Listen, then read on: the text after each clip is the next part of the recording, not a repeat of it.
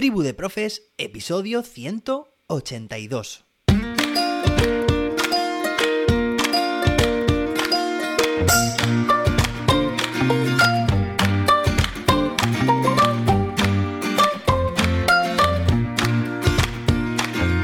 Hoy es martes, día 27 de septiembre de 2022.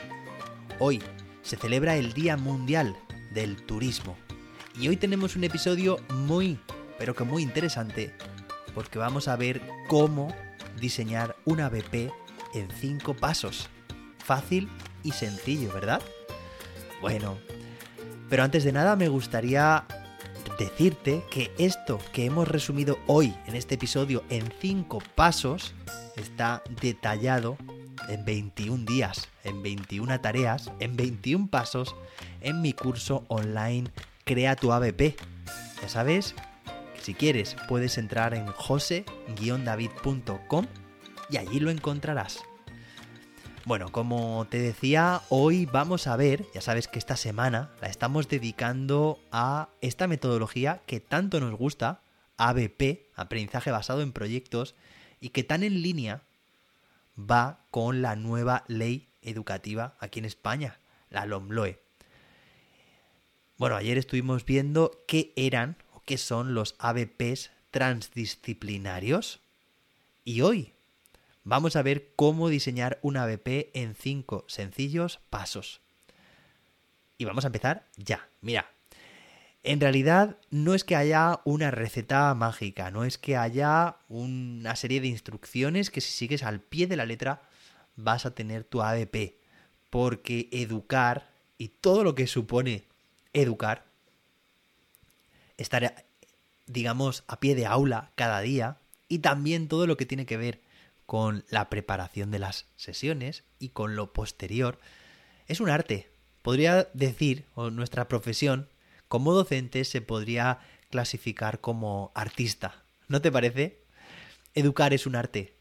Pero al menos yo con la visión que tengo de ingeniero, que es lo que yo era, a lo que me desempeñaba, lo que en lo que estuve trabajando varios años antes de pasarme y eso fue un gran acierto al mundo de la educación, era programador anteriormente, bueno, pues hizo o hace que me guste eh, desgranar los procesos, en este caso el diseño de una BP para hacerlo de forma sencilla y que cualquiera pueda abordar el diseño de una BP.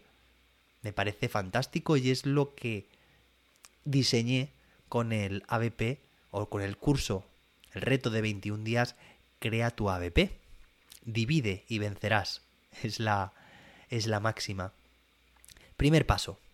Te aconsejo que prestes mucha atención en clase a lo que comenta tu alumnado. Sobre todo en las charlas informales, sobre todo en los pasillos, sobre todo en los patios. Es muy importante que no llevemos a nuestra clase una ABP que podemos pensar que es o que va a ser todo un éxito y que no tengamos en cuenta los intereses de nuestro alumnado. Vamos, es fundamental. Ya lo sabes. Grandes docentes han llevado a su aula grandes ABPs que habrían funcionado muy bien en algunos grupos, pero no en concreto en el grupo al que iban dirigidos por no haber tenido en cuenta esos intereses. Así que mi consejo número uno es que pongamos la oreja, activemos nuestra antena estemos escuchando a nuestro alumnado en esos momentos más informales. O bien, también puedes pasar un formulario en el que a través de unas, podríamos decir, preguntas bastante amenas, les estás preguntando sobre qué es lo que más les gusta a ellos.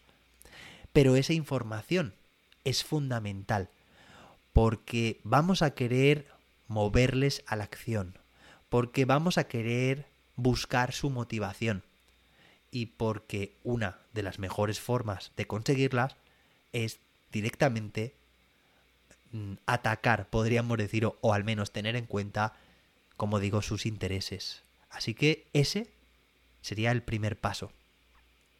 Puede ser que ya conozcas a tu grupo, porque ya les diste clase durante el año pasado, por ejemplo, o el año anterior, o bien porque estás a mediados de curso y ya conoces cuáles son esos intereses.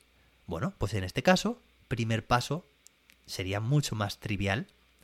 Segundo paso, reúnete con tus compañeros, esto es lo ideal, no trabajar de forma individual, sino contar con la colaboración, con la coordinación también, con todo, con, con, las ideas que pueda aportar cada uno, cada una, independientemente del área que imparta. Esto, bueno, es que todo lo sabéis, ¿no? Cuando trabajamos juntos conseguimos mejores resultados. Es mi recomendación. Y una vez que estemos o que estéis reunidos o reunidas, es importante que tengamos presente el currículo, que marca la etapa, que marca el ciclo. En este caso, bueno, pues si se trata, por ejemplo, de, de primaria y hemos seleccionado varias áreas, o si incluso queremos que sea un proyecto, como ayer dijimos, transdisciplinario, bueno, pues tenemos incluso más libertad en este caso y de esta forma los proyectos, como dijimos ayer, serán mucho más cercanos a lo que son los proyectos y los problemas del día a día. En este caso, en este punto, una vez que nos hemos reunido, que tenemos a mano la normativa, el currículo y, bueno, pues que estamos pensando eh, en ideas, para mí es importante que partamos de, eh, del final, es decir, lo que se llama muchas veces una programación inversa. En lugar de partir de las actividades y desembocar en los criterios de evaluación, partir de estos últimos, los criterios de evaluación, los saberes básicos. Claro, nosotros al final debemos cubrir, cumplir un currículo. Y qué mejor manera que partir de los elementos curriculares para diseñar una situación de aprendizaje como es este caso, un ABP. Entonces, de esta forma seleccionamos nosotros nuestros criterios de evaluación, nuestros saberes básicos, de las áreas implicadas y de esta forma partimos o vamos a qué? A la tercera, al tercero de los pasos. Hemos dicho el primero es el detonante, el segundo reunirnos con nuestros compañeros, concretar el, en el currículum aquellos eh, aspectos que vamos a trabajar. Tercer paso, generar una lluvia de ideas, sin límites, sin filtros. Vamos a intentar llegar a alguna idea feliz. Aquí tenemos que tener mucha creatividad, mucha imaginación, por eso os hablaba también de que la profesión docente es una profesión, o más que una profesión, es un arte. Somos artistas.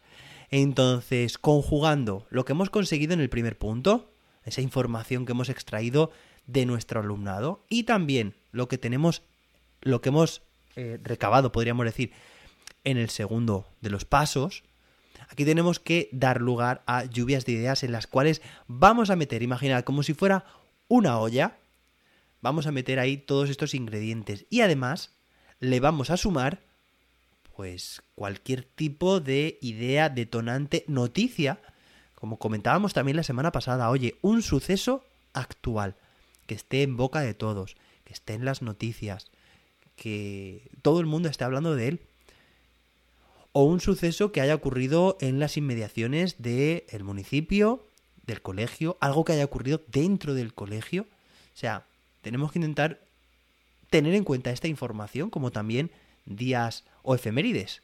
Efemérides, ¿vale? Vamos a ver, pues el día de eh, la madre, o el día de los abuelos, o el día, como hoy decimos, del turismo, Día Mundial del Turismo. Bueno, pues buscar esas oportunidades que pueden conectar muy bien con por una parte, intereses de nuestro alumnado, por otra parte, encajar también estos elementos curriculares que estamos diciendo. Cuarto, eh, cuarto paso sería el diseño de las actividades. Bueno, en el tercer paso, en realidad, deberíamos concretar también la idea generadora, la pregunta generadora. ¿Recuerdas? Una EP está introducido por una pregunta generadora. ¿Vale? Esta pregunta tiene que reunir una serie de, requisitos. Pero al final es una idea que motiva a la acción, que impulsa a que nuestro alumnado empiece a, mm, bueno, pues a moverse, a buscar información, a buscar posibles soluciones, ¿vale? Pues no sé, imaginad que ha habido, eh, no sé, un suceso como puede haber sido la... Mira, esto lo comentaba además este verano con una compañera. Eh, un árbol, por ejemplo, se ha... directamente se ha partido.